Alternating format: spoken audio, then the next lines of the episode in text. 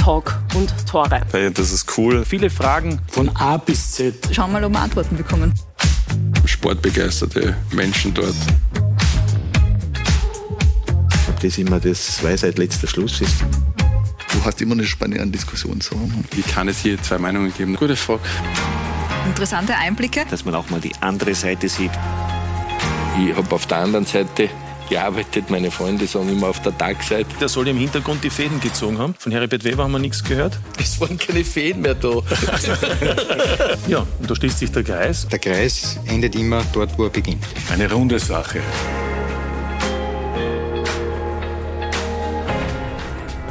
Einen wunderschönen Montagabend. Begrüße Sie, freue mich sehr, dass Sie heute mit dabei sind, dass Sie sich für Sky entschieden haben, dass Sie sich für Talk und Tore entschieden haben. Freue mich, Ihnen eine neue Ausgabe präsentieren zu dürfen, die sich heute ganz mit dem Wiener Fußball beschäftigen wird. Wie immer haben Sie die Möglichkeit mitzudiskutieren und Ihre Fragen zu schicken und wir werden diese dann an die Herren heute weiterleiten, die ich Ihnen gerne vorstellen darf. Zu meiner Linken der Trainer von Rapid Wien, Soran Basic. Schönen guten Abend. Guten Abend, hallo. Zu meiner Rechten der ehemalige Spieler und Kapitän der Wiener Austria, Markus Suttner.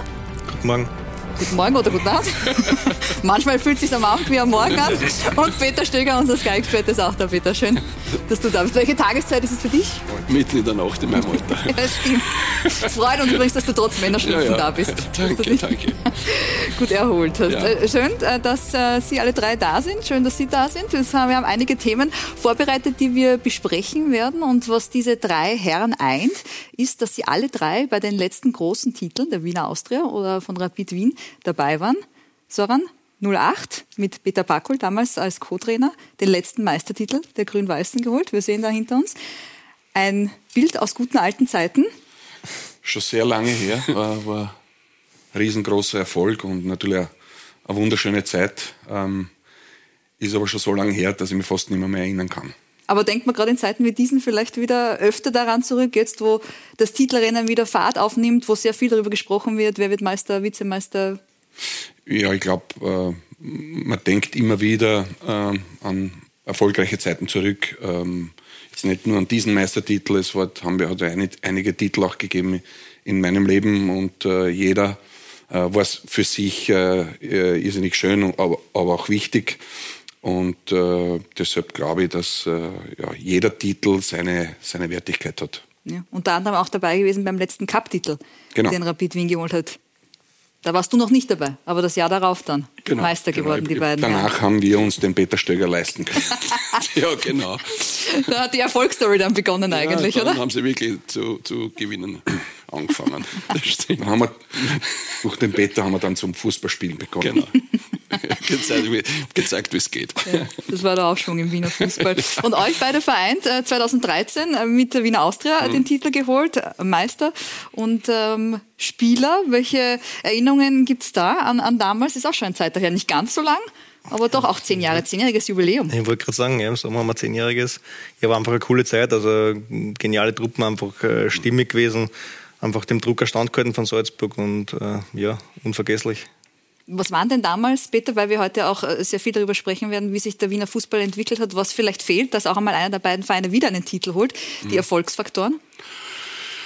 Naja, also wir haben es sicher über die, über die Gruppierung geschafft, das muss man sagen, weil das war, wir sind zu einer Mannschaft äh, äh, gekommen, die, die gute Qualität gehabt hat, die nicht alles abgerufen hat im Jahr davor. Ich glaube, es war nicht einmal Europacup-Qualifikation. Ähm, wir haben Möglichkeit gehabt, äh, wenig zu investieren, aber doch, wir haben uns den Philipp Hosiner dazu geholt als, als, als Spitze, wo wir glaubt haben, das, das fehlt uns und den Rest mm, hat schon sehr viel die Mannschaft dazu beigetragen. Und dann sind wir in einen Flow reinkommen. Und das ist das, was halt äh, passieren muss, dass du, dass du Meister wirst, wenn du die Konkurrenz mit Salzburg hast. Wenn du das nicht hast, äh, nur über die Qualität wirst du es nicht schaffen. Weil am Ende, muss man sagen, haben auch von der Meistermannschaft dann die, die richtig große Karriere gestartet, haben wir nicht so Führungs gehabt. War der Sutti der, der dann wirklich rausgegangen ist und dann auch für sich noch eine zusätzliche Geschichte gemacht. Aber wir haben eine gut funktionierende Mannschaft gehabt und das ist, das ist schon die Basis dafür. Ja, werden wir heute auch darüber sprechen, was es braucht, dass es in einer Mannschaft gut funktioniert. Vielleicht noch ein weiterer Faktor, der die drei Herren auch eint, ist, dass zumindest zwei begnadete Freistoßschützen waren. Wir haben ähm, Ich sehe schon den bösen Blick. Wir haben von allen drei aber einen rausgesucht, einen wunderschönen Freistoß. Wir fangen einmal an mit Soran Baresic ähm, aus dem Jahr 2001. Sehen wir da beim FC Tirol gegen Casino Schwarz-Weiß Bregenz war es damals in der 89. Minute. War jetzt nicht mehr so in Erinnerung. Na, das habe ich schon vergessen, aber. Nein, gegen Mattersburg, ja. Genau. Und dann Thema Markus Suchner 2015 mit der Wiener Austria bei der Admira zu Gast in der Südstadt. Es war zum 1-0, allerdings hat ein, gewisses Mar ein gewisser Markus Katzer noch ausgeglichen dann für die Admira. Und da, Peter, du siehst das im feinsten SD aus dem Jahr 2001 mit der Admira gegen Rapid. Ja. Die Reihenfolge war, war jetzt äh, nicht qualitativ. Das habe ich gesehen. Na. Das ist okay. Ich, ja. kann, ich kann leben damit. Aber ich habe mal ein Interview gelesen mit Ihnen, Soran. Da wurden Sie darauf angesprochen, beim Kurier, glaube ich, war es vor gar nicht allzu langer Zeit, auf Ihre äh, Freistöße und wer dann ähm, neben Ihnen oder nach Ihnen die besten Freistoßschützen waren. Keiner der beiden Herren wurde erwähnt. Äh, ja, wohl beide haben sehr gut äh, schießen können, braucht man nicht diskutieren. Ähm, aber es war in der Tat so, dass ich als Nachwuchsspieler sehr oft äh, zugeschaut habe beim Training der Kampfmannschaft und habe natürlich den, den Antonin Panika äh, liebend gern dabei zugesehen, wie, wie, wie er trainiert hat, äh, welche Trainingsmethoden äh, er, angew er, er, angewendet hat. Und ähm, mit dem Gaga Herbert, mein damaliger Mitspieler, ja, haben wir versucht, die, diese Methodik zu kopieren. Und äh, ja, Herbert hat mich halt äh, nie schießen lassen im Nachwuchs, auch nicht dann äh, im Profibereich, als wir zusammengespielt haben. Äh, alles, was jenseits der 30-Meter-Grenze war, habe ich schießen dürfen und äh, deshalb war es wichtig, dass wir uns getrennt haben, um äh, da auch nochmal den nächsten Entwicklungsschritt zu setzen. Nein, man muss, man muss wirklich sagen, es, also ich habe ja mit äh, vielen guten Spielern äh, zusammengespielt und aber auch viele gesehen, aber auch viele trainieren dürfen, aber es äh, hat ganz, ganz wenige gegeben, die, wenn der Freistoß so um die Höhe 20 Meter war, es war fast wie ein eine hundertprozentige Torchance, wenn der Zocke angelaufen ist. Das muss man schon sagen. War auch mit ein Grund, warum wir dann auch bei Rapid wirklich erfolgreich waren. Das muss man, die Lanze muss man für ihn brechen. Das, äh, deswegen, er hat es erkannt dann nachgeben. Also, so wie er damals geschossen hat, äh, so habe ich davor wenige gesehen. Antonin war sicher einer davon und ein paar technisch feine Jungs. Ähm, aber danach auch nicht mehr viele, das muss man ganz einfach sagen. Ja, jetzt haben wir da äh, nett gescherzt und sind recht schön in die Runde reingekommen. Jetzt wird es vielleicht ein bisschen unangenehmer, wenn wir über das vergangene Wochenende sprechen. Also es war eine Niederlage gegen Sturm. Sie haben vor nicht allzu langer Zeit einmal gemeint, gerade diese Spiele gegen Sturm oder auch gegen Red Bull Salzburg sind für eine Mannschaft, für ihre Mannschaft eine Standortbestimmung. Jetzt hat man gegen diese beiden innerhalb von kürzester Zeit verloren. Was sagt Ihnen das als Trainer? Dass wir verloren haben. Ähm, das eine ist die Leistung und äh, wie, wir, wie wir uns da verkauft haben. Und das andere ist natürlich das Ergebnis, das am Ende äh, am wichtigsten ist. Ähm, es war vor einigen Monaten noch, schon noch so, dass wir ähm, ja, doch ziemlich unterlegen waren äh, gegen diese Mannschaften. Jetzt haben wir zweimal äh, in diesem Jahr gegen, gegen Sturm auswärts äh, gespielt, zweimal verloren, äh, zweimal knapp. Und äh, ja, die Erkenntnis ist die, dass uns im Moment noch äh, ja, einiges fehlt oder weniges fehlt, um, um da gleichzuziehen mit solchen Mannschaften. Was aber schon noch auffällig war, am Wochenende war wieder ein frühes Gegentor das haben Sie auch schon öfters kritisiert oder öfters, öfters erwähnt. Wir haben da auch ein paar zusammengefasst aus den letzten Runden, weil Ihre Mannschaft gemeinsam mit Altach die Mannschaft ist, die meisten Gegentore in den ersten 15 Minuten erhalten hat in der Saison, nämlich acht an der Zahl. Liegt es Ihrer Meinung nach, dass die Mannschaft noch nicht bereit ist, wenn sie rausgeht auf den Platz, dass die Mannschaft zum Teil eine fehlende Reife besitzt oder wie erklären Sie sich das? Das ist äh, schwer zu erklären, auch für mich. Ähm, Gerade äh, mm, wir nehmen uns sehr viel vor, äh, von Anfang an nach vorne zu spielen, nach vorne zu attackieren. Und es passieren uns äh, leider Gottes zu oft Fehler, die der Gegner dann auch eiskalt nützt. Ähm, und ja, mm, kann jetzt auch nicht sagen, dass wir jetzt zehn Minuten früher zum Aufwärmen gehen sollen, damit wir dann bereit sind, wenn, wenn der Schiedsrichter anpfeift. Ähm, glaube nicht, dass das äh, Mentalitätsgründe hat. Äh, weiß ich nicht, vielleicht ist es ähm, fehlende Quäntchen Qualität oder vielleicht da äh, nicht das Glück des Tüchtigen, ähm, aber das müssen wir uns natürlich vorwerfen lassen, dass wir äh, zu oft in dieser Saison die, die Anfangsphase verschlafen haben. Und das wird dann immer schwerer, wenn du dann einem Rückstand nachlaufen musst. Äh, bieten sie natürlich dem Gegner auch immer wieder Räume äh, zu kontern und äh, so etwas ist immer ein sehr gefährliches Spiel und deshalb äh, wäre es wichtig, dass wir in Führung gehen, äh, damit der Gegner aufmachen muss gegen uns. Aber das haben wir leider Gottes zu selten bis hierhin geschafft. Bitte von außen betrachtet, wie siehst du dieses Problem, dass es ja dann ist, vor allem weil es dann, wie gesagt, mhm. sehr schwierig ist, mental, aber auch generell, wenn man sehr früh im Rückstand gerät, ja, darauf zurückzukommen? Also wir, haben, wir haben das, ich habe das irgendwann mal als Trainer gehabt und du sitzt halt da und denkst dir, warum ist das so? Und diskutierst das auch mit den Jungs durch. Und das ist äh, jetzt nicht so, dass, dass dann du das Gefühl hast, eine Erfahrung hast, dass es mit anderen Mannschaften, wo du die Tore nicht so früh bekommen hast, ähm, dass du, dass die anders konsequent ins Warm-up gehen oder sonst irgendwas. Du diskutierst mit denen alles durch, ob irgendwas ist. Aber es ist halt, äh, vielleicht da oder dort wirklich mal ein bisschen eine Konzentrationsgeschichte, manchmal ist ein Blatt Pech und äh, ich glaube, es gibt keinen Grund dafür, warum das jetzt zu Beginn beginnt. Das ist, du hast dann die Erklärungen, wenn es öfter passiert, musst das diskutieren. In den meisten Fällen findest du keinen Grund. Ja, das sage ich jetzt dann zumindest. Vielleicht gibt es so wahnsinnig intelligente Menschen, die dann sagen, das ist ein Muster. In den meisten Fällen sage ich, passiert das nicht. Und wenn du das zum Schluss kriegst, wird da jeder sagen, da, da verlieren sie die Konzentration, da sind sie müde oder sonst irgendetwas. Es ist, ein Spiel geht von der ersten bis zur 95. Minute und du musst halt immer hellwach sein. Und es ist zu Beginn extrem bitter, weil du das, da, da reden wir dann, viele reden ja von einem, von einem Matchplan. Und du gibst einen Matchplan aus und nach fünf Minuten schaut der also hat es sich verändert. Du sollst ja den Matchplan nicht über den Haufen werfen, aber es hat sich verändert. Nicht? Und das ist das, was halt ganz einfach bitter ist. Nicht? Aber ich glaube, es gibt kein Muster dafür.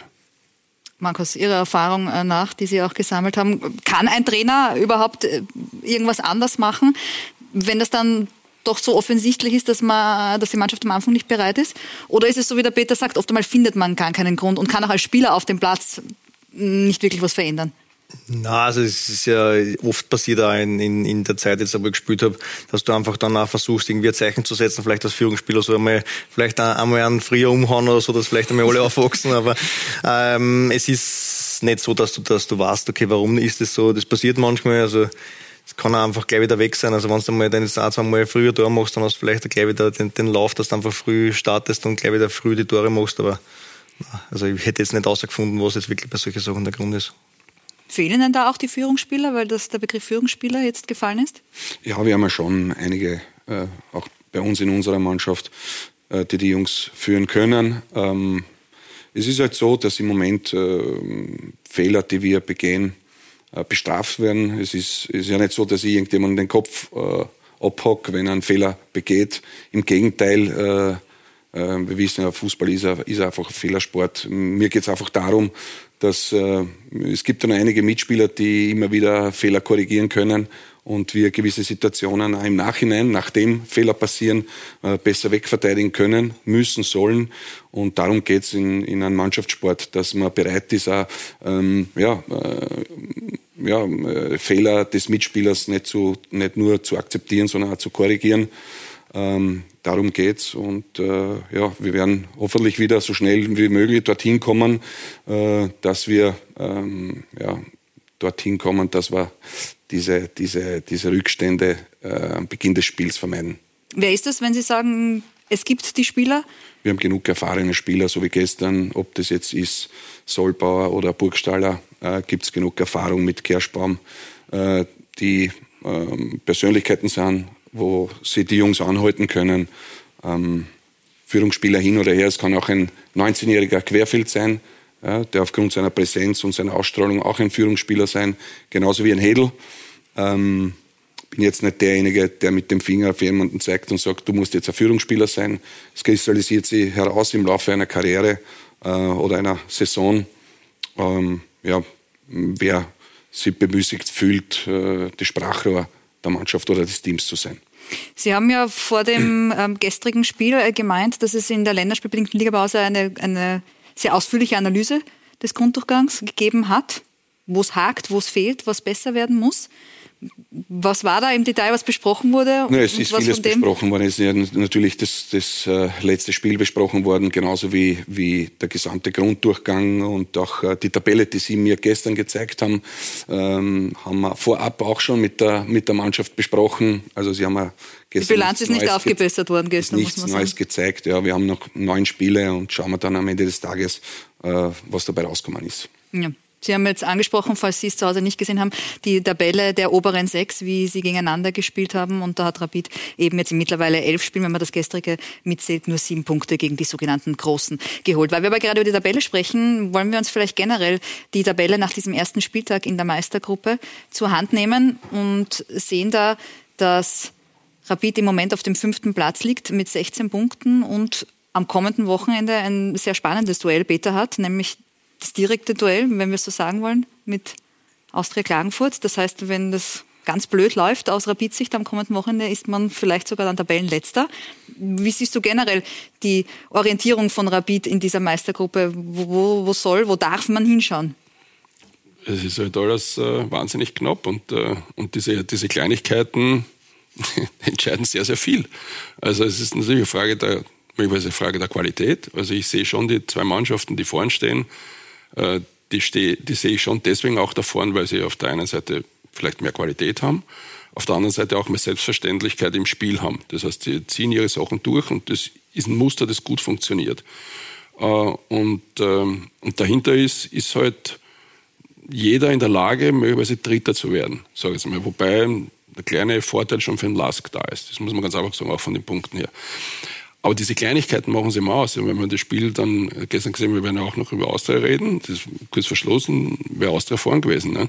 Äh, und äh, diese, es gibt nur mehr Big Point Spiele und da musst du halt bereit sein. Das ist, ich sage jetzt von der Statistik her, wo, wobei jetzt dann, mich interessiert Statistik wirklich gar nicht. Das sollte man mittlerweile wissen, wenn man Sky schaut. Aber, aber ist halt so, weil jede Woche ganz was anderes kommt. Aber die Statistik in dem Fall spricht jetzt nicht unbedingt für Rapid, wenn man die Punkte geschaut hat, was sie in den direkten Spielen machen, aber die müssen sie machen, sonst äh, wird am Ende maximal Platz 5 im rausschauen. Ne?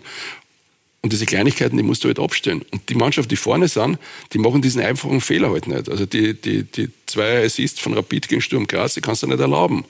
Ähm, oder das Spiel, was ich auch gesehen habe äh, in Graz ähm, in der, in der Überspielzeit, dass sie das Tor gekriegt haben. Das, ist ein Fehler zu einem Freistoß, darf ihnen nicht passieren. Und das sind diese diese, diese entscheidenden Dinge, dass du die Big Points nicht machst. Und das ist, jetzt kann man sagen, das ist dann ein riesiger Unterschied über ganze Saison, aber in Wahrheit sind es oft Kleinigkeiten, die du halt abstellen musst. Das ist ein Lernprozess oder eine Frage der Qualität. Und ähm, das müssen sie halt hinkriegen. Ansonsten, glaube ich, die zwei vorne, da gibt's keine, wird es keine zwei Meinungen geben. Die werden, die werden sich das ganz vorne ausmachen. Und dahinter ist immer noch eine Stecherei am dritten Platz. Ja, auch wenn du keine Statistiken magst, wir haben trotzdem nochmal rausgesucht, wann Rapid das letzte Mal gegen die sogenannten großen Säuren gewonnen hat. Ähm, sind wir dann jetzt gleich hinter uns, ist schon einige, einige Jahre her bei Salzburg und Sturm. Also wir sehen, der letzte Sieg gegen Salzburg war im Jahr 2019, der letzte gegen Rapid in einem Derby auch im September 19 und gegen Sturm war es zumindest 2021. Mit dem Wissen jetzt im Hintergrund und mit all dem, auch was jetzt Peter Stöhe gesagt hat, wie schwer tun Sie sich als Trainer, eine Marschrichtung, was jetzt Ziele betrifft, in, in dieser Meistergruppe auszugeben, zu formulieren? Ja, es gibt Ergebnisziele, es gibt Handlungsziele, aber so wie es der Peter richtigerweise sagt, ich kann jetzt einige Spiele aufzählen, äh, wo auch das Glück nicht auf unserer Seite war, ob das ist äh, die Möglichkeit, äh, dass du gegen, Red Bull Salzburg 2 zu 1 in Führung gehst, knapp vor Schluss, kriegst aber das Gegentor, genauso wie gegen die Austria bei 0 zu 0 hast du eine Top-Chance, bist wieder 0 zu 1 im, im Rückstand und auch gestern haben wir eine Doppelchance gehabt und genau in dieser Situation fangen wir uns das 2 zu 1 ein und gehen mit einem 1 zu 2 in die Pause. Also es sind schon die Kleinigkeiten entscheidend, sowohl hinten als auch vorne. Und äh, im Moment haben wir möglicherweise auch nicht das Glück, äh, das man ja auch braucht im Fußball. Der Faktor Glück, ähm, der wird äh, oftmals sehr unterschätzt. Du kannst nur so gut, gut spielen, aber wenn das Glück nicht auf deiner Seite ist, Stange rein, Stange raus, dann kannst du Spiele nicht gewinnen. Ähm, und äh, ja, wir müssen weitermachen, wir müssen nach vorne blicken, wir müssen aus der Vergangenheit lernen, äh, unsere Schlüsse daraus ziehen und es beim nächsten Match äh, besser machen. Äh, das, das Positive an der äh, Geschichte oder an der gestrigen Niederlage ist, dass wir gar nicht so viel Zeit haben, um, um darüber äh, zu viel nachzudenken, weil das nächste Spiel steht schon an äh, mit dem Cupfinale, äh, Halbfinale gegen Ried zu Hause. Und da verfolgen wir natürlich das Ziel, dass wir, dass wir ins Finale kommen. Und deshalb ist es wichtig, sich darauf vorzubereiten. Ja, Markus, wie beobachten Sie auch ähm, Rapid? Wie sehen Sie auch ähm, um Entwicklung, ja, sagen wir mal, die Entwicklung dort auch unter Soran Basic und gerne was trauen Sie Rapid in dieser Meistergruppe zu? Ja, ich glaube, das einfach, also was ich, ich kriege nicht viel mit gerade, weil ich nicht viel die, die Spiele mitkriegst. Bürojob aber, ist ja, so fordernd, gell? Aber, aber es, ich glaube, dass einfach jetzt ein bisschen wieder Ruhe eingekehrt ist äh, rund um die Mannschaft der Menzoki. Äh, ich glaube, dass ja viele hm, Rapidler oder auch jetzt mit, mit, mit Guido, mit Burgstaller, da ist jetzt auch mit Grüni ein bisschen die Verbindung bei uns jetzt da, äh, dass man da ein bisschen hört, dass das wieder, glaube ich, hm, harmonische Beziehung ist und äh, dass da halt äh, generell wieder in Ruhe gearbeitet wird. Natürlich braucht alles Zeit. Also das sehen wir bei Austria, bei Rapid. Es gibt halt immer wieder äh, Unruheherde, die dann irgendwie mal wieder auftauchen, was wieder die ganze Situation ein bisschen beunruhigen. Aber ja, ich hoffe einfach generell, dass die Wiener Vereine, also Austria und Rapid, dass wir da wieder äh, einfach näher rankommen an die Spitze. Weil so wie es der, der Peter auch gesagt hat, dass wir generell jetzt alle die Chance haben den dritten Platz. Aber ja, es war einfach cool, wenn wir äh, da jetzt wieder schaffen, dass wir da einfach wieder näher an Sturm und Salzburg rankommen. Glück und Reife ist da jetzt immer wieder auch gefallen in, in diesem äh, Gespräch rund um Rapid. Inwieweit passt denn auch auf das, um jetzt wieder aufs Wochenende zurückzukommen, auf das Spiel der Wiener Austria gegen den Lask am gestrigen Sonntag, das am Ende des Tages 2 zu 2 ausgegangen ist? Ja, sogar wenn man die erste Halbzeit hernimmt, äh, glaube ich, waren alle froh gewesen, wann das, wann das äh, X am Ende rauskommt. Äh, natürlich äh, ist es so, dass bei 2 äh, Vorsprung dann äh, natürlich äh, umso bitterer ist, wenn du dann in der 90. einen Ausgleich kriegst. Aber ich glaube, dass einfach wir jetzt da wirklich an, vom, vom, vom Attackieren her an, an moderneren Fußball in dem Sinn, glaube ich, ein bisschen spielen, dass wir da ak aktiver rangehen wollen, aber trotzdem dann mit dem Ball ein bisschen Austria-like spielen wollen in dem Sinn. Aber das alles ein bisschen Zeit braucht. Also natürlich, es war jetzt im, Sommer ein großer Umbruch auch wieder und jetzt hat sich da ein bisschen die Führungsriege ein bisschen herauskristallisieren müssen müssen, dass die lernen, wie sie, wie sie die Mannschaft da führen in schwierigen Situationen. War ja auch nicht im Herbst alles so, so easy. Und äh, ich glaube, dass das äh, langsam aber fruchtet und dass die paar Spieler jetzt langsam mit der Verantwortung umgehen können, auch die, den Jungen den Weg vorgeben können. Wie haben Sie diesen Prozess beobachtet? Eben, Sie haben es erwähnt, sind wichtige Stützen. Die sogenannten Führungsspieler sind weggefallen mit ähm, Alexander Grünwald, mit Ihnen. Und dann hat sich da eben im Herbst erst äh, eine Hierarchie oder ein Gefüge entwickeln müssen. Wer sind da jetzt äh, für Sie diejenigen, die Sie vielleicht überrascht haben und die da jetzt ähm, in der ersten Reihe stehen? Überrascht jetzt mich nicht. Also es war ja, glaube ich, im letzten Jahr auch schon äh, äh mit dem, mit dem Mülli und mit dem, äh, mit dem Mandy Fischer quasi da jetzt äh, die, die Spieler, die da äh, hinter uns quasi die waren, die dann trotzdem auch ein bisschen schon mitgeschnuppert haben in diese, im Mannschaftsrat und so weiter, ein paar Entscheidungen mitgetragen haben und auch, auch generell am Platz die Führungsspieler waren, aber auch, auch Braune und so, und so weiter haben sich einfach gut entwickelt und sind einfach dann auch äh, einfach zu, zu stützen worden und haben einfach gemerkt, den Hunger entwickelt, dass es einfach äh, da noch weitergeht in ihrer Karriere und äh, ja, es, da Azu Jukic hat jetzt im, im Frühjahr jetzt äh, gefangen, wo du sagst, okay, der ist jetzt äh, richtig gut drauf und äh, man sieht auch, was er für Stütze für die Austria sein kann. Also es ist schon äh, eine coole Truppen und äh, man, man merkt auch, äh, dass das den Jungs jetzt äh, auch Spaß macht und äh, dass natürlich der eine oder andere Tipp von uns anerkommt, äh, es ist ja nicht weit ins Büro mehr. Also. Was für Tipps sind das dann so? Ja, am Anfang natürlich äh, war es auch um die Europacup-Prämie. also, so war es jetzt auch nicht, aber nein, also es gibt natürlich den einen oder anderen Tipp auch von, von jungen Spielern, die vielleicht auch generell vielleicht den einen oder anderen äh, schärferen Ton von mir jetzt als Spieler noch mitgekriegt haben, aber dann im Endeffekt jetzt im Nachhinein draufkommen und sagen, okay, ich hab's vielleicht doch noch gut wollen mit einer. Und äh, ja, da geht's halt auf dem Platz, neben dem Platz, auch schwierige Situationen umzugehen, äh, wie sie sich vielleicht verhalten sollen. Und äh, ja, dafür sind wir gern da. Ja. Einer von diesen Jungen, der hat gestern ein Traumtor erzielt, nämlich Matthias Braunhöder und auch Reinhold Raftl. Zwei Tore, wie man sie nicht jedes Wochenende sieht, haben wir natürlich nochmal für Sie vorbereitet, ähm, weil es durchaus schön anzusehen war. Peter, du warst im Stadion. Ja. Konntest du deinen Augen trauen? Also ich muss, ich muss ehrlich sagen, beim, beim, beim Braunhöder seinem Tor, aber, aber hat es mich schon ein bisschen geschreckt. Positiv, hoffe ich. Ja, nein, nein, weil dass er mit dem Linken so trifft. Äh, aber das, was mir eigentlich wahnsinnig taugt hat, ist, dass er eben auch dieses Risiko gegangen ist. Ne? Also, das ist, den kannst du natürlich schon auf die Südosttangente ausschießen, den Ball. Ne? Das kann ja schon passieren, dass er so getroffen hat und das zweite Tor ähm, diese zwei Tore haben so gar nicht zur ersten Halbzeit von Austria Wien gepasst. Ne? Das muss man sagen. Und das war, äh, war außergewöhnlich. Und dass dieses Spiel halt so läuft, dass du denkst, nach der ersten Halbzeit, das Spiel ist äh, nie zu gewinnen. Und nach dem zweiten du denkst, das Spiel ist eigentlich nur mehr zu gewinnen und dann gewinnst du das doch nicht, zeigt ja auch, dass, äh, dass das ähm, schon alles sehr knapp benannt ist. Nicht? Und wenn man über die Wiener Vereine nochmal kurz über beide spricht, dann muss man halt sagen, das ist, ich, ich, kann da relativ leicht jetzt reden, weil ich, ich, ich kenne die Vereine beide relativ gut und die tun mir leicht in der, in der Bewertung. Äh, und dann werden sie wieder alle sagen, was, was redet der? Aber dass sie unter die ersten sechs kommen sind, das ist die Zielsetzung, die man erwarten kann. Aber wenn ich dann äh, zum jetzigen Zeitpunkt den Kader mal anschaue, dann muss ich ganz einfach sagen, die drei, die vorne stehen, die sind besser aufgestellt. Ob das jetzt ein Faktor der Entwicklung ist oder der einzelnen Qualität oder der Breite, denn da ist äh, auch der Lask weiter vorne und Sturm und Salzburg sowieso. Also aber jetzt, wie ist es jetzt, wenn du schon nicht, über den Kader sprichst oder die ja. Kader, wenn du zum Beispiel die beiden Kader vergleichst, ja. Wiener Austria und Rapid Wien, welcher ist dann für dich der stärkere? Ja, das hält sich die Waage. Darum sage ich, also wenn, wenn, wenn sie es schaffen, dass sie den, den Spirit kriegen und der liegt dann an Kleinigkeiten. Jetzt schauen wir mal, was mit dem, mit dem 2-2, was die Austria mit dem 2-2 anfängt. Mit dem 2-1, wenn sie es drüber gebracht hätten, wäre natürlich super gewesen. Dann kriegst du auf einmal einen Schub hinten noch. Das wäre mit Rapid vielleicht mit einem X in Graz genauso gewesen. Die, den Bereich, den brauchst du. Den psychologische, die psychologische Unterstützung, die braucht Rapid wie Austria, äh, dass du den Flow eben kriegst, dass du Richtung dritten Platz gehst. Äh, und das ist eine, eine Zielsetzung für mich, wo ich sage, dann haben sie schon alles in der Saison rausgeholt, was zum Rausholen ist. Mehr, wenn ich mir die Mannschaften anschaue und wenn ich mir die, die Leistungen anschaue, mehr ist ganz einfach nicht drinnen. Äh, und mehr kann man auch nicht verlangen dann, selbst wenn es Rapid ist und wenn es Austria ist und wenn das viele nicht wahrhaben wollen. Fakt ist, dass es jetzt so ist und dass du in dem Prozess eben reinarbeiten musst. Und dann gibt es wieder eine Transferperiode, wo du entscheidest, was musst du verändern, brauchst du nur arrivierte Spieler oder versucht man die Jungs, die Jungen zu halten, wie Querfeld und Hedel, schafft man das oder laufen die davon?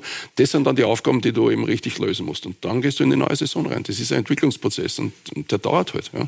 Das ist bitter manchmal, aber es ist ganz einfach so. Zustimmung? Absolut, absolut. Kann dem nur beipflichten. Sie haben ja, und das haben wir ja vorher gesehen, ähm, schon länger nicht mehr gewinnen können am Wiener Derby. Es gab jetzt auch in der letzten Runde des Grunddurchgangs äh, die empfindliche Niederlage, wo doch viele überrascht waren. Sind wir wieder mal beim Thema, dass die Mannschaft offensichtlich nicht äh, bereit war. Wie haben denn äh, Sie bei der Wiener Austria, wo es ja den Trainerwechsel gab, für, für viele überraschend, werden wir dann später noch darüber sprechen, die Veränderungen bei der Wiener Austria erlebt, von Manfred Schmidt zu Michael Wimmer? Als ja. gegnerischer Trainer dann. Ja, ähm, es äh, hat vielleicht leichte Veränderungen gegeben, vor allem äh, äh, was das Spiel gegen den Ball betrifft, äh, wie es äh, systematisch anlegen, äh, wie schnell sie umschalten, wie hoch sie attackieren. Es hat schon kleine Veränderungen gegeben. Ähm, ja, aber was den Trainerwechsel betrifft, äh, ja, kein Einblick, ich kenne mich nicht aus jetzt, äh, weiß nicht, was passiert ist und stellt mir auch nicht zu, ähm, darüber äh, zu diskutieren, schon gar nicht in der Öffentlichkeit. Aber natürlich ähm, hat es kleine Änderungen gegeben, aber ähm, ich glaube, äh, dass dass äh, der größte Faktor der ist, dass ja die jungen Spieler bei der, bei der Wiener Austria äh, sehr gut weiterentwickelt haben. Ich glaube, durch die vielen Spieler, die sie, die sie bekommen, äh, geht es schon in die richtige Richtung für viele äh, Spieler, ähm, um ein gewisses Niveau zu erreichen. Man sieht es ja anhand von Braunöder oder Jukic. Es gibt doch einige äh, junge Spieler bei der Austria, die sie äh, sehr gut entwickelt haben. Kann man sich da sogar was abschauen vielleicht? man kann sich von, von allen etwas abschauen. Man kann sich, kann sich auch von, von Salzburg was abschauen, genauso wie von Sturm. Man kann sich ja von vielen Mannschaften etwas abschauen, aber das Wichtigste ist trotzdem meiner Meinung nach äh, die eigene Identität und äh, dieser treu zu sein und den eigenen Weg zu, zu finden und diesen auch zu, zu bestreiten. Ich glaube, äh, dass das das Allerwichtigste ist. Wie beurteilen Sie etwaige Veränderungen, nachdem sich die, die sportliche Führung in Person des Trainerwechsels verändert hat? Also ich war jetzt gerade jetzt mit dem, dass ich jetzt dann auch vier Monate im Sommer Urlaub genommen habe und äh, wirklich dann auch wirklich gar nichts mit Fußball zu tun gehabt habe und im Oktober jetzt dann auch wirklich viel Energie äh, eingesteckt habe, dass ich da in, äh, in, in unserem Marketing-Sales-Team halt auch dann Fuß fasse und äh, lerne. Äh, war ja auch nicht so wirklich jetzt äh, beim Training dabei, habe auch nicht, nix, nicht wirklich viel von den Spielen gesehen. Also von daher, was da dann da im, im Herbst dann auch wirklich vorgefallen ist, äh, intern, äh, das wissen die handelnden Personen, also das, das kann jetzt auch nicht genau sagen, was jetzt da genau der Grund war. Es hat dann einfach anscheinend nicht mehr passt und dann ist die Entscheidung getroffen worden. Äh, ich glaube, dass halt trotzdem immer bei jedem Trainerwechsel dann immer wieder auch für Spieler ähm, dann ein paar, die vielleicht vorher nicht mehr gespielt haben oder halt äh, nicht so drankommen sind, dann wieder eine neue Chance gibt bei einem neuen Trainer. Und ich glaube, das haben jetzt halt äh, viele ergriffen äh, beim, beim Michi, dass halt da ähm, ein paar wieder einen Neustart gehabt haben und äh, ja, und es funktioniert halt jetzt äh, gerade gut. Natürlich äh, ist ist alles im, im Entwicklungsprozess, wo wir geredet haben, es geht nicht alles von, von heute auf morgen, aber ich glaube, äh, dass ein Weg bestritten worden ist, der, ähm, glaube ich, gut ist und äh, von dem, was ich jetzt so mitkriege, auch äh, intern gut ankommt und äh, von daher ähm, sehe ich positiv in die Zukunft. Aber was Sie trotz Urlaub vermutlich doch mitbekommen haben, war, dass das Ganze ja nicht ganz störungsfrei über die Bühne gegangen ist. Es gab Proteste der Fans, ob des Trainerwechsels, ob der Entlassung von Manfred Schmidt. Hat Sie das doch auch überrascht und vielleicht auch damit verbunden und gleichzeitig gab es ja oder gibt es ja auch immer wieder ähm, Proteste gegen die Investorengruppe etc. Sie haben zum Beispiel auf der Insel gespielt, da ist es eigentlich gang und gäbe, dass Investoren in einen Verein investieren. Und da wird es vermutlich auch nicht jedes Mal Proteste der Fans geben. Also waren Sie da schon überrascht? Ist da Österreich, ist da die Austria besonders in diesem Zusammenhang? Na, gar nicht. Also es gibt die zwei Themen. Also ist eine, die, ohne die Investoren würde es die Austria Wien nicht mehr geben. Also von daher muss man äh, glücklich und dankbar sein, dass die Investoren äh, da bereit waren, äh, die Austria zu unterstützen. Das andere waren die Proteste gegen Manfred Schmidt. Natürlich, äh, der, der Schmidl ist eine, ist eine Legende, ist äh, uns im Trainerteam bei, bei der Meistersaison gewesen. Wir sind Dritter, waren im Europacup. Ähm, von daher verdienter Spieler, verdienter Trainer. In dem Sinn war es klar, dass es nicht reibungslos über die Bühne geht. Ähm, aber trotzdem ist auch so, und da wird der Peter zustimmen, ähm, wie ich zurückgekommen bin, hat's hat's Kassen, habe ich gesagt, okay, wann es am besten findest, dann spielen zweiten Jahr bei den Amateure. Ich finde halt so, es darf keine Person wichtiger sein als, als, als der Verein. Und äh, in dem Sinn war es dann ein bisschen äh, schwierig, dass dann halt auch die, die, die Fans sich dann äh, gegen einen Verein äh, in dem Sinn ein bisschen gestellt haben, was natürlich, weil es war kein, kein richtiger Informationsfluss vielleicht da, aber im Endeffekt äh, ist es so, dass es weitergeht und es ist natürlich eine, eine schwierige Entscheidung gewesen und ich verstehe jeden, jeden Unmut, aber es geht danach weiter und es geht für Austria Wien weiter und, äh, und da ist jetzt ein neuer Weg bestritten worden, das kann man akzeptieren oder nicht, aber ähm, es ist so, dass jetzt ein neuer Trainer da ist und äh, der wird unterstützt und das muss man den Fans hoch anrechnen. Es war vom ersten Minute an dann äh, für Michi Wimmer trotzdem die Unterstützung da, für die Mannschaft äh, die Unterstützung da und äh, dass dann die Proteste halt noch da waren, äh, ja, äh, ist so und verständlich, aber es geht halt dann weiter. Ja, und der Erfolg gibt ihm ja insofern recht, ist in Heimspielen ungeschlagen, hat es in die Meistergruppe geschafft. Also bislang läuft es ja sportlich auch ganz gut. Peter, um bei diesem ewigen Thema Finanzen und äh, Lizenz ja. zu bleiben, das ja auch gerade jetzt in den nächsten zwei Wochen wieder sehr spannend wird. Rund um den 13. April wird die Entscheidung des Senat 5 erwartet, was die Erteilung der Lizenz in der ersten Instanz betrifft. Hat man aber, und korrigiere mich, wenn du es anders siehst, trotzdem das Gefühl, nachdem auch äh, die, der Unmut wegmoderiert wurde, was den Trainerwechsel etc. betrifft und obwohl es sehr schwierig ist nach wie vor, dass bei der Austria doch ein gewisser Zusammenhalt da ist, sei es jetzt mannschaftsintern, aber eben auch in der Verbindung mit den Fans. Ja. Ist da was entstanden?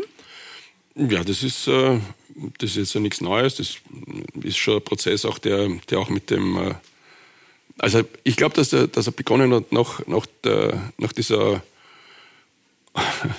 unglücklichen Covid-Zeit, sagen wir es jetzt einmal so, äh, wo keine Zuschauer da waren, wo wo dann Einschränkungen waren, wo die Fans unzufrieden waren, dass sie dann nicht im Block kommen sind, weil sie Auflagen gehabt haben. Das, das war in, in der Zeit, wo wir das durchboxt haben, alles da, mit, mit dem Sutin als Spieler und ich da in der Verantwortung, das, das war mühsamst.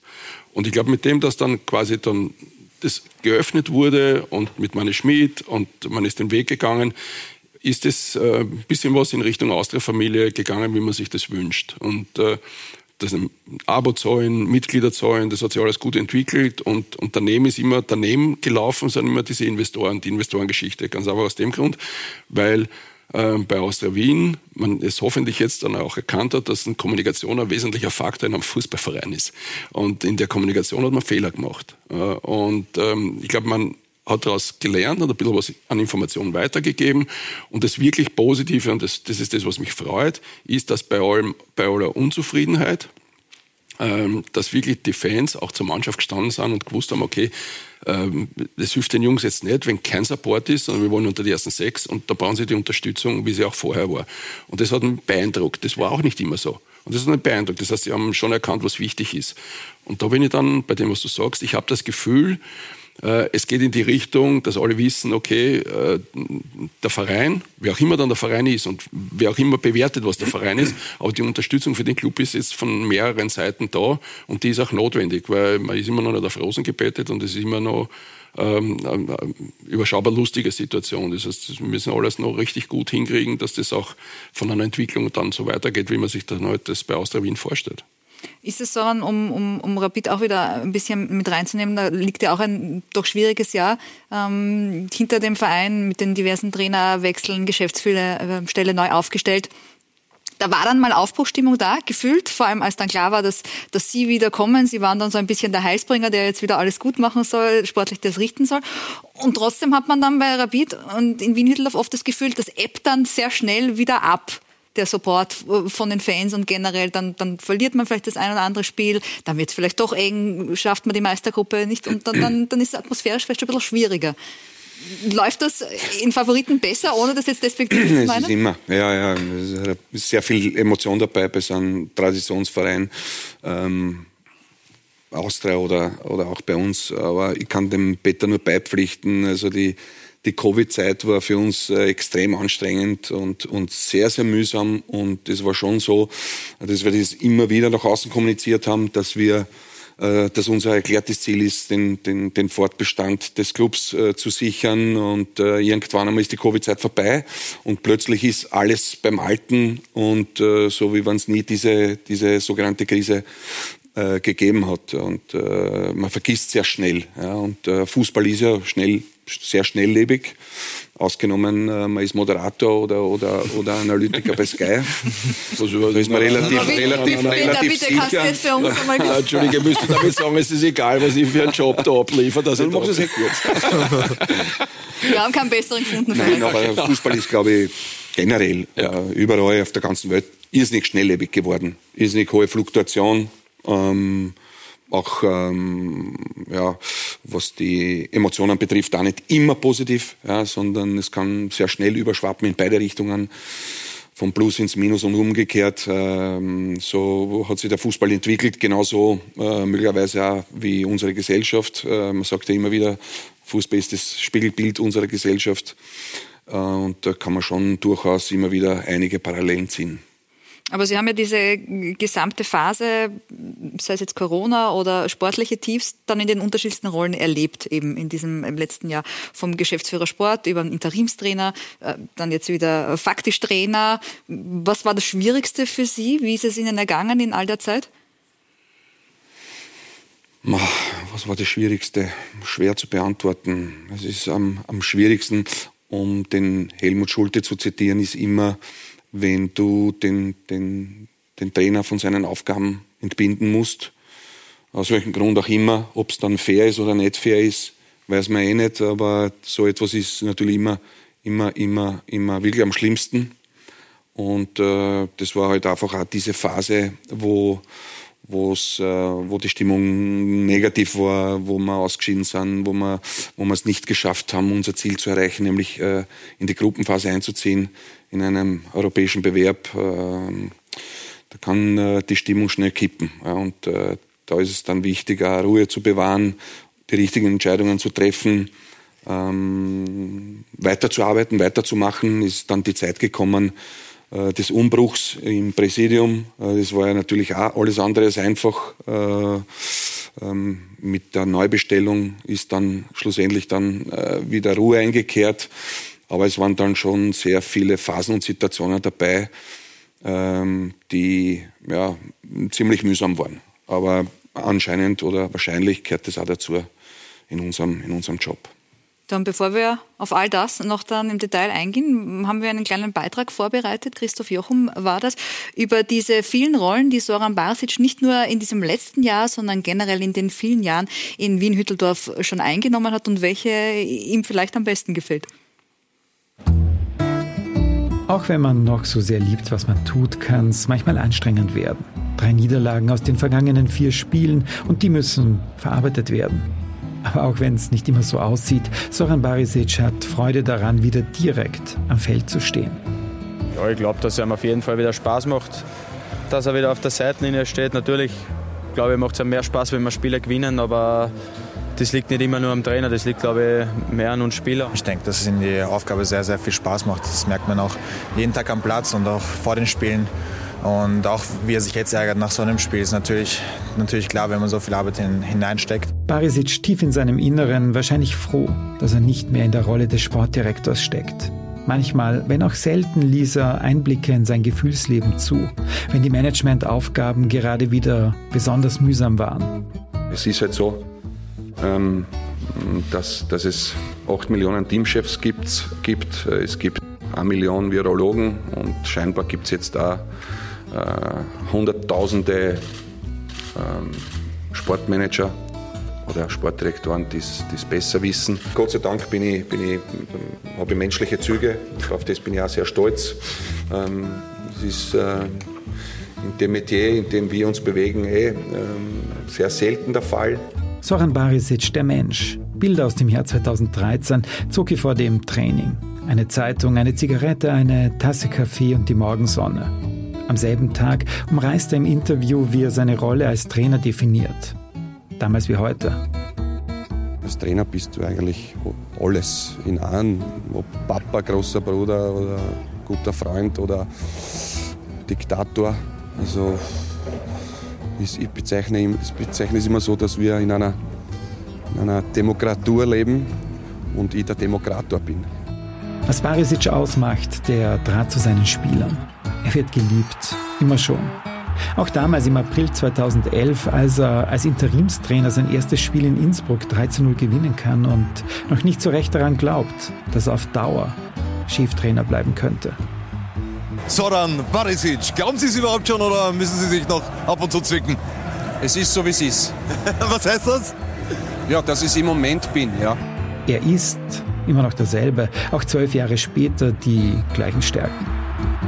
Ich denke, dass er zu jedem Spieler einen sehr guten Draht hat und denen auch helfen kann, sich individuell weiterzuentwickeln, aber auch, dass wir uns als Mannschaft extrem unter ihm weiterentwickelt haben. Ja, ich glaube, dass er Fußball spielen will, dass er jeden Spieler oft seine Freiheiten gibt und ja, er hat einen Plan, wie er spielen will, aber natürlich, er ist selber ein guter Fußballer gewesen und das zeigt halt auch, dass er uns auch das Selbstvertrauen gibt.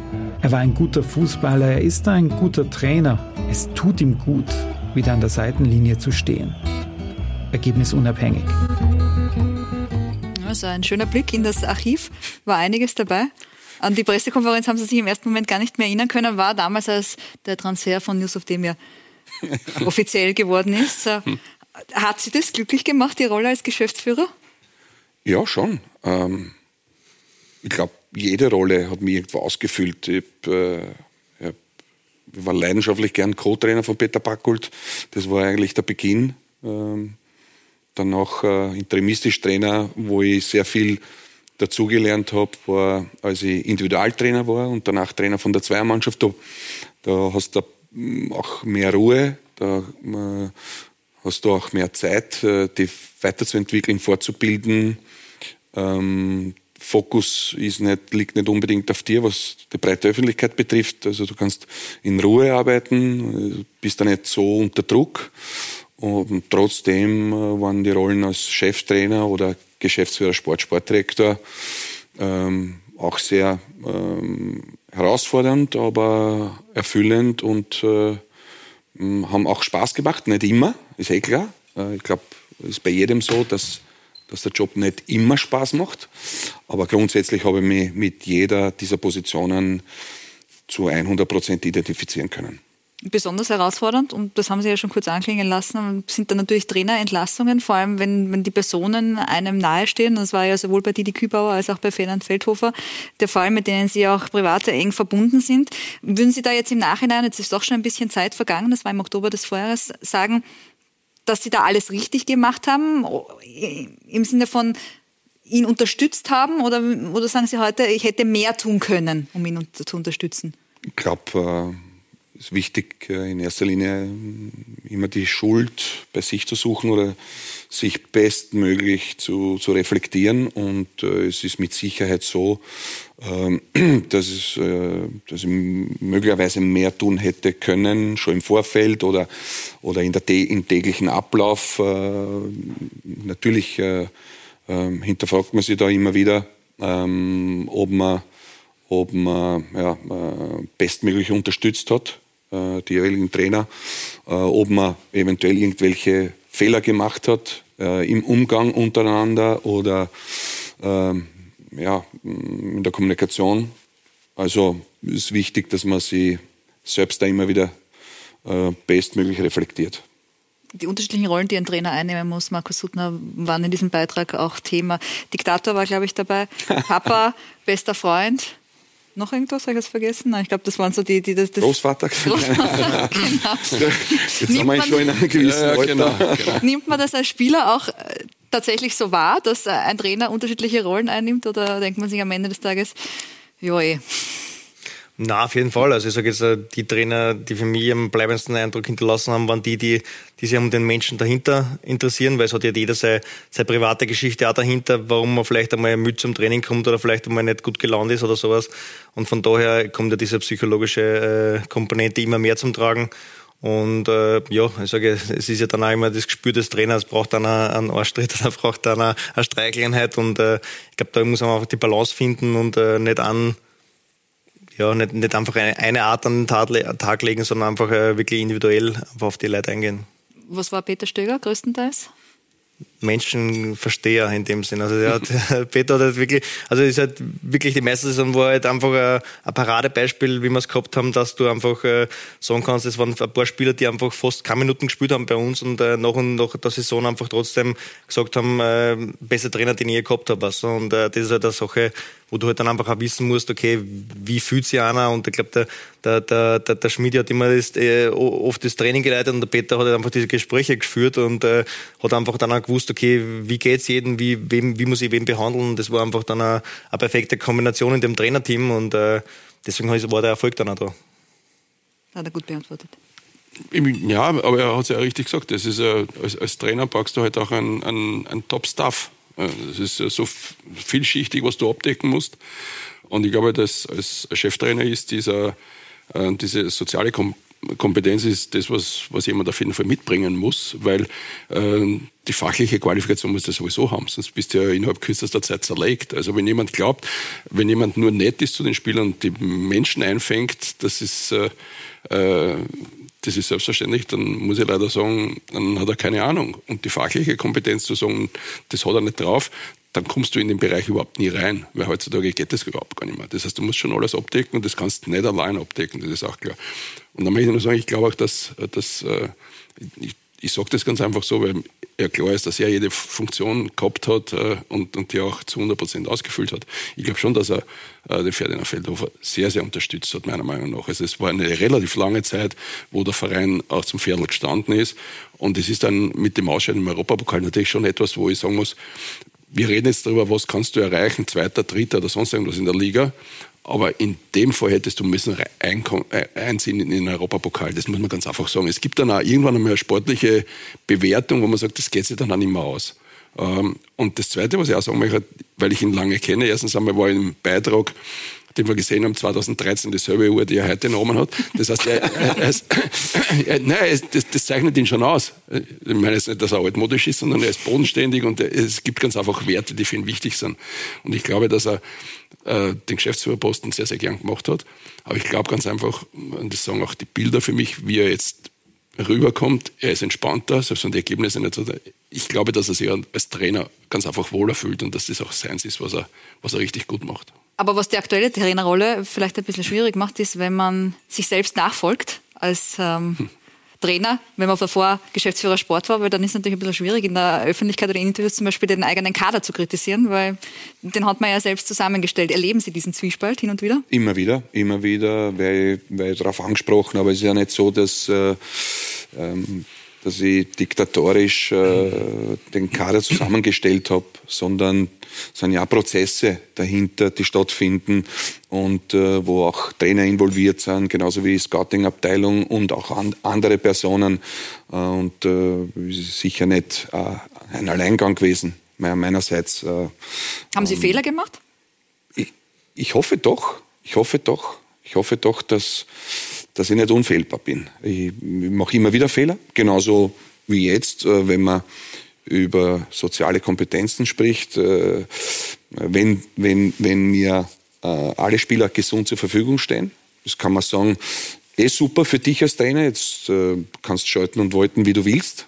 Nur du musst fünf, sechs Spielern wehtun. Die schaffen es dann nicht äh, in, in, den Kader unter die ersten 18 und das ist nicht immer, immer, immer schön. Und äh, da macht man sich schon noch Gedanken.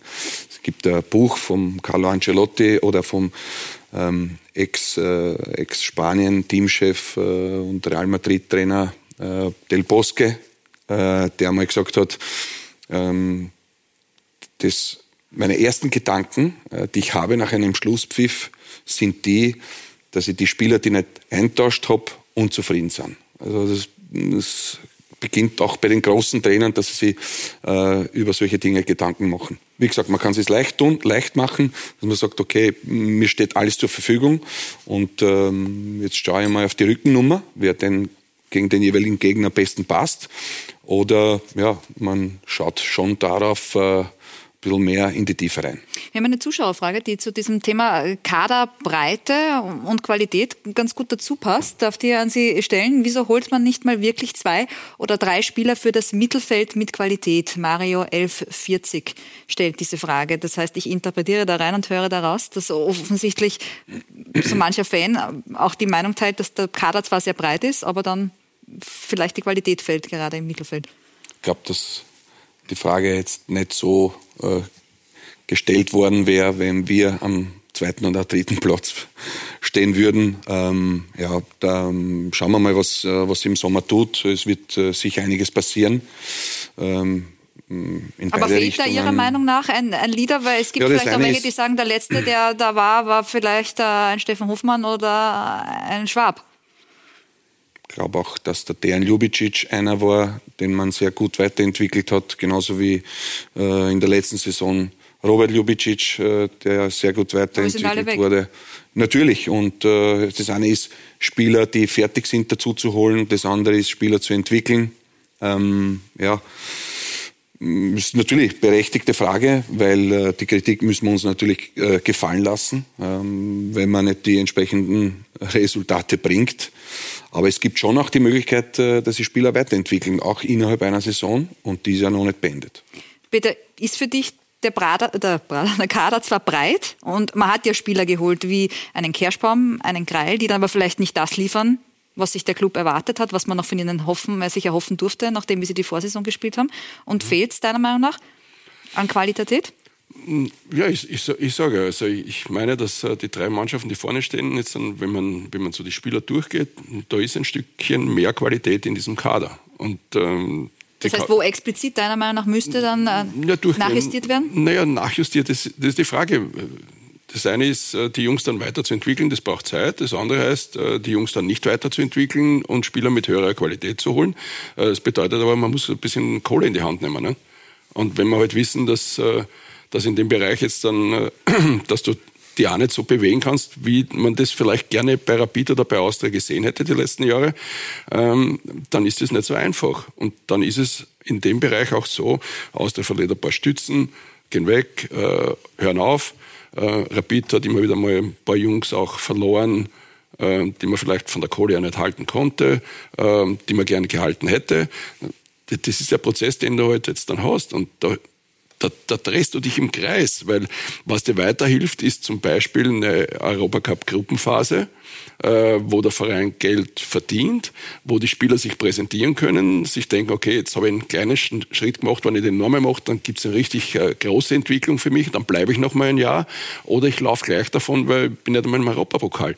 Also das hat schon viel mit dem sportlichen Erfolg zu tun und der sportliche Erfolg, das muss man ganz sagen, diese Entwicklung auf der einen Seite, aber sorry, es hat auch mit der Kohle zu tun. Ja, wobei aber zum Beispiel das neue Präsidium unter Alexander Wrabetz gesagt hat, dass der Sport mehr Geld bekommt. Na das schön. heißt, sind Sie, sind Sie mit Ihrem Wunschzettel schon Gratuliere. äh, Gratuliere zu Markus Katzer und zu Stefan Hoffmann und zu Alexander Wrabetz gegangen, haben gesagt so, und die zwei, drei Spieler oder Positionen, wie auch immer Sie das für sich definieren, da werden wir was tun müssen, sonst wird es auch nächstes Jahr schwierig vielleicht mit einem internationalen Startplatz? bin natürlich im, im, im sehr engen Austausch mit, mit Steffen Hoffmann und mit, Markus Gatzer und wir machen uns natürlich Gedanken über den, den nächstjährigen Kader. Ähm, aber ist jetzt nicht so, dass der äh, ja, Onkel Dagobert Duck herkommt und uns äh, mit, mit Geld herumschmeißt und sagt, da habt ihr ein paar Millionchen und gebt das bitte äh, kräftig aus. Also so ist es nicht. Äh, ich weiß jetzt nicht im Detail genau, aber wir werden nach wie vor ähm, ja, ähm, einerseits äh, versuchen, in, in einen europäischen Bewerb zu kommen, da hoffentlich in einer, in eine, äh, in eine Gruppenphase äh, vertreten sein. Auf der anderen Seite äh, leben auch wir in Zukunft und werden in Zukunft auch noch immer von Verkäufen leben. Ähm, das äh, wird uns äh, immer wieder begleiten. Wir wollen auch Spieler äh, so entwickeln, dass sie auch die, die, die, den nächsten Step machen in, in ihrer Karriere, in ihrer Laufbahn, nachdem sie bei uns Leistung bringen. Das ist auch eins unserer Konzepte. Es gehört zu unserer Philosophie dazu und das wird man nicht so schnell von Bord werfen können. Ich glaube nicht, dass für gute Spieler oder sehr gute Spieler Rapid die letzte Station sein soll in, in ihrer Laufbahn. Aber jetzt laufen ja zum Beispiel viele Verträge aus. Gerade in der Verteidigung gibt es ein Überangebot. Dimon läuft der Vertrag aus, Wimmer läuft der Vertrag aus. Das heißt, um es jetzt mal vielleicht ein bisschen konkreter zu machen, ist da der Plan, dass man sagt, okay, da trennen wir uns vielleicht wirklich von dem einen oder den anderen, wo dann, dann auch eben die Kohle reinkommt, damit man sie woanders, wo es gebraucht wird, Stichwort zum Beispiel im Mittelfeld, investiert wird? Also wir werden natürlich diese Diskussion jetzt nicht in der Öffentlichkeit äh, führen. Äh, das war ein netter Versuch. Das war sehr, sehr nett, der Versuch.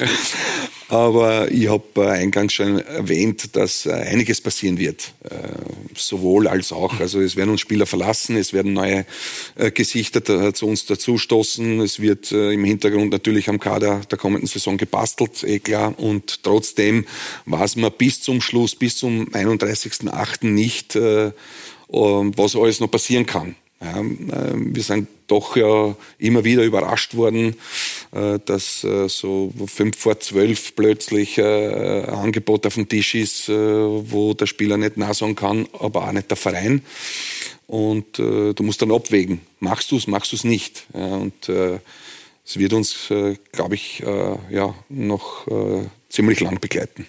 Was natürlich helfen würde, wäre vielleicht ein Titel auch, äh, Cup-Titel. Da hat äh, Rapid noch die Möglichkeit, Sie haben es schon erwähnt, am Mittwoch Halbfinale gegen Ried. Markus, würden Sie sagen, dass ähm, generell im Wiener Fußball ähm, die Sehnsucht nach so einem Titel sehr groß ist und es äh, beiden Vereinen gut tun würde, wenn vielleicht einmal ein Cupsieger Rapid heißen würde und dann vielleicht einmal in den Jahren darauf auch Wien Austria? Ja, natürlich mit dem, dass jetzt Salzburg diese, diese Doubles da abonniert gehabt hat, äh, was natürlich jetzt, glaube ich, ganz Österreich, also nicht nur die Austria oder Rapid, ganz Österreich einfach wieder mal die Sehnsucht, äh, dass man wieder einen anderen Titel holt und dass das heuer jetzt äh, mal passiert ist, glaube ich, für, für den Fußball, glaube ich, in Österreich äh, super. Natürlich hätte ich gerne uns auch dabei gehabt, aber ähm, in dem Sinn, glaube ich, ist einfach nur äh, eine coole Sache jetzt einmal und äh, glaube ich, schaut ganz Österreich drauf, jetzt wie die Halbfinals ausgehen. Was ist Ihr Tipp, wie die Geschichte enden wird? Ja, ich glaube, dass äh, Sturm Rapid im Finale spielt, wie es dann ausgeht. Weiß man nicht. Ja, ich habe halt eigene Gesetze. Ich wollte gerade sagen, es ist dann, glaube ich, einfach. Äh, um mal die Flossen. Ja, genau. Und die Straßenschwein, oder? Statistik spricht eindeutig für Rapid. Nein, ich glaube, dass einfach dann die, die Stimmung im Stadion einfach dann äh, halt auch voll ist und äh, glaube ich dann ein, ein würdiges Finale wäre.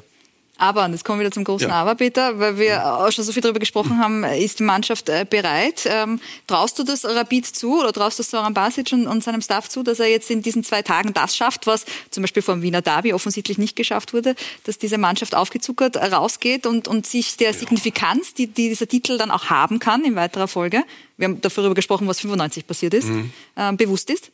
Ja, also Davon gehe ich aus, das weiß, das weiß schon jeder. Ne? Also da kann man schon davon ausgehen, die wissen schon, dass sie eine einmalige Chance haben. Äh, sie wissen schon, dass sie äh, bei aller Wertschätzung zu Ried, äh, dass, dass sie die leichteste Aufgabe bekommen haben. Sie haben ein Heimspiel, äh, sie haben Ried und sie haben nicht Lask und sie haben nicht Sturm gekriegt. Dass es nicht leicht ist, ist auch kein Thema, weil die anderen wissen auch, dass sie Geschichte schreiben können. Ähm, aber das wissen die Jungs schon eines darf man, darf man vielleicht auch nicht vergessen, wenn man immer sagt, äh, was gibt der Kader her und, und ob es Austria oder Rapid ist. Die, die Jungs, die zu Rapid kommen, vielleicht noch einem höheren Ausmaß, als es bei Austria Wien ist, äh, die haben eine unglaubliche Erwartungshaltung, die ganz anders ist als bei ihren Vereinen, wo sie herkommen. Und der eine wird ein bisschen schneller damit fertig, ob der aus Ried kommt oder aus Klagenfurt kommt oder von der Admira kommt, das können dort äh, wichtige Spieler sein. Die kommen dann zu Austria oder zu Rapid und die Erwartungshaltung ist eine ganz andere. Das heißt, da gibt es die Jungs, denen ist das egal, die liefern sofort ab. Andere brauchen länger Zeit. Aber sehr, sehr viele, muss man ganz einfach sagen, die diesen Druck nicht gewohnt haben, die werden es auch nicht schaffen. Und die gehen halt dann auch wieder. Und diesen Prozess. Wer fällt dir da jetzt speziell ein? Ja, da gibt es einige, das muss man ganz einfach sagen. Ich werde da jetzt auch keine Namen sagen, weil die, die meisten, äh, die, die kenne ich auch noch und die meisten Spieler, die mag ich auch noch. Ähm, aber es ist ganz einfach äh, Fakt. Das ist eine Hochleistungsgeschichte und du musst die dann durchsetzen. Und das heißt jetzt nicht, dass die dann jetzt nicht kicken können. Aber es ist was anderes, deine Leistung zu bringen, wo du relativ ungestört arbeiten kannst, wo nicht so viele Leute draufschauen, wo alle froh sind, dass du da bist. Und dann kommst du in, in einen Verein rein, wo du Konkurrenz noch dazu hast und wo, noch, wo du eine richtige Erwartungshaltung hast. Da hast du auf einmal nicht zweieinhalbtausend, sondern du hast 20.000. Und das kann was mit dir machen in die eine Richtung, wo du explodierst, positiv. Es kann aber in die andere Richtung gehen, wo die, die Beine lahm werden und du das nie wieder hinkriegst und das Vertrauen in dich dann nie wieder kriegst. Also, und, und das, das, das ist dann schwierig zu messen davor, weil genau. das weiß ich ja davor nicht. Genau. Bevor ich den verpflichte, das ist, dann eben, das ist dann eben das, äh, die, die, Aufgabe äh, vom, vom Zocki und von Stefan Hoffmann und von Micky Katzer, das dann rauszufiltern, wer wem traut man das zu, wer ist schon so weit, den muss man halten. Äh, und dann stellt sich die Frage, wenn der schon so weit ist und den möchte man halten, bleibt er dann auch. Also damit bist du konfrontiert und das ist eine echte Challenge. Nicht? Und äh, da, da freue ich mich schon drauf, was da im Sommer passiert. Jetzt hat Peter gesagt, ähm, Ried ist die einfachste Aufgabe. Das kann man natürlich so von der Papierform her so sehen. Was auch, um die Statistik wieder reinzubringen, ja. für, für Sie spricht, ist, dass es gegen die Kleinen, die sogenannten Kleinen, ja besser gelaufen ist, ergebnistechnisch. Gott sei Dank spricht etwas für uns. so habe ich das, äh, wollte ich das nicht formulieren. Aber äh, sehen Sie das auch so oder, oder birgt dieser Satz, es ist der einfachste Gegner natürlich auch schon wieder gefahren? Ja. Also das, was Sie gesagt haben, ist richtig. Das, was der Peter gesagt hat, äh, ist richtig. Äh, von der Papierform natürlich die, die einfachste ähm, Aufgabe, aber ähm, trotzdem ähm, sehr gefährlich, weil ähm, gerade äh, ähm, da ist es wichtig, äh, den Gegner ernst zu nehmen, nicht zu unterschätzen. Ähm, machen eh schon alle anderen. Äh, und äh, ja. Äh, Wie sehr werden Sie auch daran gemessen werden, ob das jetzt im Cup fürs Finale reicht, gegen den vermeintlich leichten Gegner? Das weiß ich nicht? nicht. Man wird, glaube ich, eh immer gemessen. Ähm, ähm, ja, wir haben das Ziel, äh, ins Finale zu kommen und da ist es wichtig, äh, dieses Spiel gegen Ried äh, zu gewinnen, egal wie. Ja? Ähm, weil äh, da gibt es nur ein Spiel und ein Ergebnis, das dann am Ende steht und äh, das wird dann zeigen, ob wir es geschafft haben oder nicht. Ähm, ich hoffe natürlich auf unsere Fans, auf die Unterstützung unserer Fans. Ich glaube, das ist ganz wichtig für unsere Jungs, gerade jetzt in diesem Moment. Ähm, sind wir äh, auch äh, angewiesen äh, auf äh, positive Energie von den Rängen auf, ähm, sind angewiesen äh, auf die Unterstützung unserer, unserer Fans, äh, die einmal vielleicht der, äh, der Mannschaft äh, ja, ähm, dieses Momentum geben können, äh, um über sich äh, hinauswachsen zu können. Markus, Jetzt haben wir schon über eine Stunde äh, darüber gesprochen, über die Höhen und Tiefen im Wiener Fußball, was so schwierig ist in den äh, Vereinen, Überentwicklung etc. Wenn Sie sich jetzt all das anhören und dann nach Hause fahren, denken Sie sich, eigentlich bin ich froh, dass ich all das als Spieler nicht mehr ähm, kommentieren muss, miterleben muss und im, im Büro jetzt im B2B-Marketing, glaube ich, ist die ist ja. richtige Bezeichnung, jetzt ähm, quasi von oben, von außen betrachtet sehen kann? Ja, es ist, ist, also ich muss sagen, es ist schon cool, wenn du einfach heimfährst und äh, wirklich der, einfach der, der Kleine äh, dir entgegenkommt, meine Frau entgegenkommt, das ist äh, entspannt. Und ich sage, ich muss auch sagen, mit Grünen sitze ich oft im, im Büro und schaue am Platz aus und denke mir jetzt in, im Winter, okay, na eigentlich bin ich froh, dass ich nicht draußen bin. Ähm, na, also ich, es war einfach eine, eine coole, coole Sache, dass ich, ich so lange miterleben habe dürfen, die, die 18 Jahre. Und äh, ja, und jetzt gibt es eine neue Zeit. Weil Sie Alexander Grünwald angesprochen haben, der jetzt Ihr Bürokollege ist. Wir haben uns natürlich ein bisschen umgehört bei den ehemaligen Weggefährten, wie Sie eigentlich so waren als Spieler, wie sehr Sie vielleicht abgehen und wie Sie das so als Bürohengst eigentlich machen. Schauen wir mal rein. Ja. Ja, ich muss einmal sagen, dass ich ihn ja schon sehr, sehr lange kenne aus, aus seinen Jugendzeiten bei Austria Wien in der Akademie, dann rauf zu den Amateuren in der ersten Mannschaft und am Ende dann als mein Kapitän hat er wirklich äh, überzeugt. Er ist ein absoluter Führungsspieler, sehr, sehr ehrgeizig. Manchmal ist auch das eine oder andere Mal nervig, weil er, wenn er unzufrieden ist, dann gibt, muss er das auch kundtun. Aber grundsätzlich ein wichtiger Spieler für mich und auch für die Kabine gewesen. Er ist ein bisschen ein Sturschädel. Es hat schon Phasen gegeben, wo wir auch immer wieder mal auch im Training zusammengebracht sind. Aber immer eigentlich in der Sache ähm, ist er hartnäckig. Ansonsten ist er einer, auf den du voll verlassen kannst. Der ist aus meiner Sicht ein sehr, sehr bescheidener, demütiger Mensch der, dem die Familie sehr wichtig ist, ähm, der nie großartig abgekommen ist, weil ich bin der Meinung, er hat eine tolle Karriere gehabt, tolles erreicht. Ähm, er ist ein Workhorse, er ist jemand, der sich für nichts zu schade ist und ich glaube, damit ist er ganz gut beschrieben. Haben Sie sich irgendwann mal gedacht, Suti, komm ein bisschen runter? Ja, das eine oder andere Mal mit Sicherheit, aber ich glaube, er hat das immer noch gut gemeint. Und ja, war letztes Jahr schon wie ein kleiner Papa für uns jungen Spieler, sage ich mal. Ja, super Typ, akribischer Arbeiter und äh ja, ich verstehe mich äh, sehr gut mit ihm. Wir teilen jetzt das Büro, also auch äh, mein Arbeitskollege und macht auf jeden Fall riesen Spaß mit ihm. Ich muss ja manchmal schon schmunzeln, weil einfach auch für mich ungewohnt ist, dass, dass du jetzt auch auf dieser Geschäftsstellenebene herumschwirrt. Aber auch da hat er sich unglaublich schnell eingebracht. Wir sind alle sehr, sehr happy, auch jetzt Richtung Grünen natürlich, dass wir ehemalige Spieler auch in der Geschäftsstelle begrüßen können, dass auch die Spieler nach der Karriere bei Austria Wien äh, ihre Karriere fortsetzen können. Und ich glaube, er macht auch da seinen Weg, ob der ewig in dieser Funktion bleiben wird. Ich bin selber schon gespannt.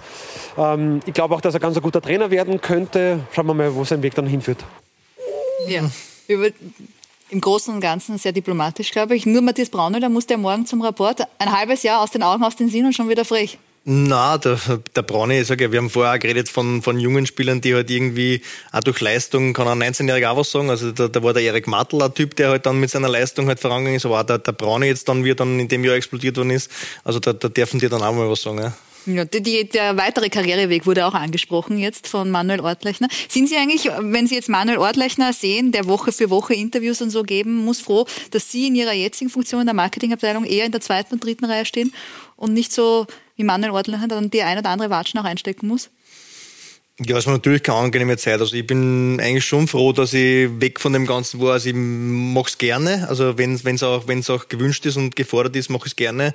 Aber ich sage ja, so wie es auch der, der, der Schmiedl gesagt hat, okay, ich war dann halt generell auch für die Mannschaft gerne dann auch hinter verschlossenen Türen einmal vielleicht einmal irgendwo und habe einmal was angesprochen. Das hat sich durchgezogen, der sture Kopf, muss man sagen. Das haben alle Herren irgendwie. Ja, erwähnt. also ich sage jetzt, ich, mein, meine Peter Einstellung, grinst und nickt. Ja, na, also meine Einstellung war immer, keine Ahnung, ich gebe 100 Prozent und will aber auch, dass dann alle anderen 100 Prozent geben und äh, wenn ich das aber das Gefühl gehabt habe, dass das irgendwer nicht, nicht, nicht hat, dann habe ich das halt in mir, dass ich das dann auch kundtun muss. Also ich sage jetzt, äh, bin dann halt auch mit meiner, in meiner Karriere nicht bei jedem immer gut angekommen, aber ich bin halt immer treu geblieben und ähm, das will ich auch jetzt so sein. Ja. Diese Qualität, ähm, den sturen Kopf zu haben, ist das eine, die man als Trainer auch braucht? Weil Manuel Ortlechner gesagt hat, er kann sich das durchaus vorstellen, dass sie vielleicht einmal Kollege von Soran Barasic werden. Und dann ist er Derby Barasic gegen Sutner. Also habe ich eigentlich in dem Sinn nicht vor. Also meine Frau hat das 17 Jahre lang mitgemacht, das ganze Business.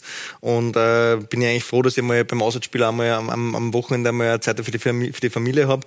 Äh, ich sage jetzt, was jetzt ist, wenn der Kleine mal äh, groß ist oder was jetzt einmal in, in, in, in, in, Man kann ja als in Jugendtrainer oder als Kindertrainer. Ist, äh, weiß ich nicht nicht. Aber ich habe es jetzt in der, in der nahen Zukunft habe ich es einfach nicht in meinem äh, Lebensplan drinnen und äh, ich sage, ich will schon irgendwann jetzt die, die Trainerausbildung noch machen. Das hat jetzt in der aktiven Zeit irgendwie auch nicht geklappt irgendwie, aber ähm, von daher sag niemals nie, aber eigentlich so richtig in meinem Kopf ist nicht drin. Ja, aber die Hartnäckigkeit, die hilft ja auch vielleicht bei Verhandlungen mit Sponsoren. Wir haben beide vermutlich auch ähm, Erfahrung von den beiden Herren am Tisch. Wo siehst du ihn, Peter? Ich, ich finde zum Beispiel, dass er, dass, dass er nicht stur ist. Er ist nicht stur. Er ist, nein, meine ich wirklich. Er Bestimmend? War, nein, nein, er ist ganz einfach extrem ehrgeizig und, und er ist, äh, wie soll ich sagen, er hat in seiner Arbeit immer, er wollte immer das alles so er wollte es perfekt haben, ganz einfach. Und das verlangt er nicht nur von sich, hat er nicht nur von sich selber verlangt, sondern auch von den anderen. Und wenn das halt nicht passt hat, dann finde ich, dann war er unglaublich zwider. Also da war er unleidlich. Aber, aber, aber wie auch immer, das kann jeder so bewerten. Aber mit ihm zusammen. Ich weiß nicht, ob jetzt unleidlich eher. Nein, ich meine damit, dass, dass, er, dass er heute so alles, der, der hat es halt am, am Tisch gebracht und gesagt, das und das, das passt nicht. nicht? Aber, aber stur ist ja was anderes. Nicht? Das, er war ja für Argumente offen oder sonst irgendetwas. Stur heißt ja, das ist es und so nicht. Das ist er, das ist er ja nicht. Äh, sonst könnte er, äh, würde es auch schwer werden, glaube ich, Verträge abzuschließen mit äh, Sponsoren oder mit sonst irgendjemandem. Aber er ist schon jemand, auf, auf den man sich hundertprozentig verlassen kann. Ähm, den kann man überall hinschicken, der kann sich benehmen. Äh, die Familie ist für ihn wichtig. Also er deckt, er deckt sehr vieles ab, was man sich von einem Spieler wünscht. Das muss man ganz einfach sagen. Und, äh, und er deckt auch sehr vieles ab, wo ich glaube, dass er in vielen Bereichen einsetzbar ist. Ich glaube, würde ich auch einschätzen, so wie wir das Gespräch geführt haben, als er gekommen ist, was er machen möchte. Er möchte noch spielen, er möchte bei seiner Austria spielen und wenn er oben spielt und helfen kann, ist es super. Wenn es nicht ist, dann spielt er äh, Austria äh, Young Violets und schaut, dass er dort Jungs entwickelt. Das heißt, da hat er schon eine Idee gehabt, dass er dann ein sehr wichtiger Spieler oben war, ist eine andere Geschichte. Das hat mit seiner Qualität zu tun und so wie er eben an sich arbeitet. Und dann war auch schon klar, da haben wir besprochen, dass er dann später bei der Austria arbeiten wird. Und da war nie das Thema, dass er sagt, dann will ich sofort Trainer werden, Assistenztrainer, sondern er hat seine Ausbildung gemacht und es zeichnet ihn halt aus. Er ist, er ist, jemand, auf den man sich verlassen kann. Und Austria äh, kann glücklich sein, dass, äh, dass, ihn hat. Nicht? Und sagen, manche sagen sogar, das ist die beste Position, die er jemals bei Austria gehabt hat. Woran, Woran könnte das liegen? dass manche diese Meinung haben? Ja, also wir kennen uns ja auch schon lange. Also über als 15-Jähriger, glaube ich, haben wir das erste Foto gemeinsam ja. gehabt. So. Ähm, na, also ja, ich, ich glaube, dass einfach äh, aus der Wien, das war einfach immer mein Ziel, dass ich da wieder zurückkommen will und dass halt da dann wirklich mein, mein Job danach äh, bei dem Verein ist, äh, war schon in meinem Kopf war immer drin. Was es damals war, war habe ich noch nicht gewusst, wie ich weggegangen bin aber das jetzt da wirklich so klappt und auch generell im, im ganzen Team, das, äh, man merkt halt wirklich in der Geschäftsstelle, dass da, dass da was zusammenwächst, also dass da wirklich alle gemeinsam wieder essen, äh, gemeinsam äh, sie unterstützen und äh, das ist auch generell bei uns im Team äh, ist, äh, passt es halt und äh, von daher bin ich sehr, sehr positiv in die, in die Zukunft von Austria Wien. Spannend, welche Wege man einschlägt nach dem aktiven Fußball. Vielen Dank an alle drei Herren, dass Sie heute da waren. Waren, wie ich finde, spannende Themen äh, dabei. Danke auch an Sie, dass Sie heute wieder Talk und Tore geschaut haben. Bleiben Sie uns treu, schalten Sie bald wieder an. Ich hoffe, wir sehen einander bald wieder. Machen Sie es gut, haben Sie noch einen schönen Abend und bis bald.